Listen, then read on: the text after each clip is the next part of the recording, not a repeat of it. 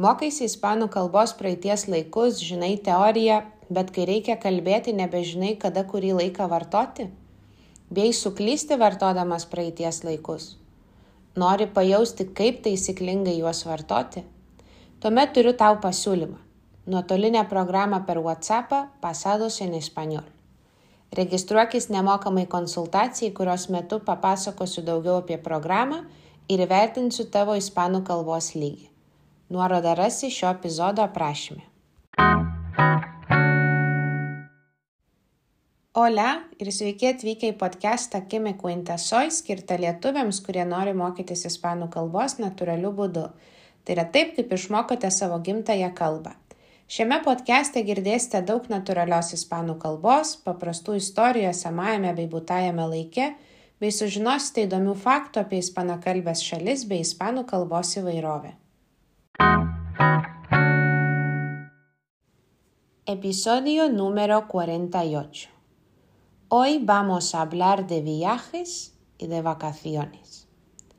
Acabo de volver de Portugal, donde estuve casi una semana.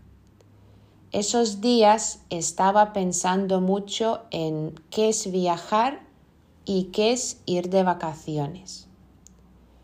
He observado que hay personas que dicen, me voy de viaje, pero después de ese viaje, cuando les pregunto qué hicieron, me dicen, estuve dos semanas en el hotel.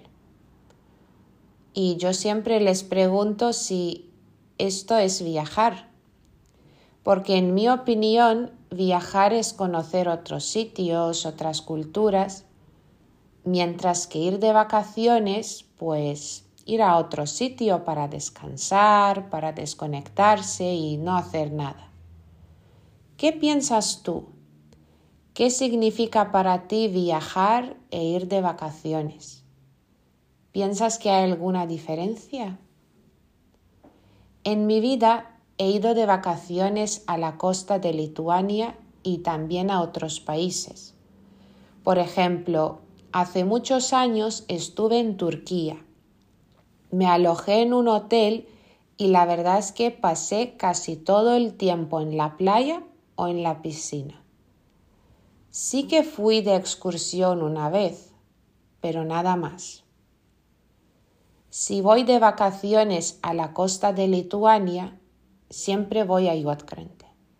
Allí suelo pasar una semana. Por la mañana suelo pasear por el pueblo o por el bosque, leer un libro y por la tarde siempre voy a la playa. Esto lo llamo vacaciones. Las otras veces que, que he viajado, pues han sido viajes de verdad antes de esos viajes leí mucho sobre el país o la ciudad, busqué sitios interesantes que me gustaría ver, etc. Durante el viaje suelo levantarme temprano y pasar todo el día fuera. El primer día me gusta mucho ir a un free walking tour, que es una excursión por la ciudad. Me gusta el concepto de Free Walking Tour porque no tienes que pagar por la excursión de antemano, es decir, no tienes que pagar antes. Le das el dinero que quieras al guía turístico después de la excursión. Bueno, lo que quiero decir es que durante los viajes hago muchas cosas, visito muchos sitios y cuando vuelvo a casa a veces pienso que me gustaría tener vacaciones. Como te he dicho al inicio de este episodio, acabo de volver de Portugal.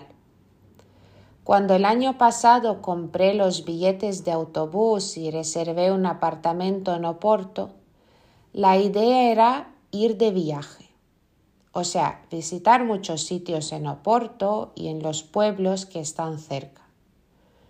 Pero al final no fue así.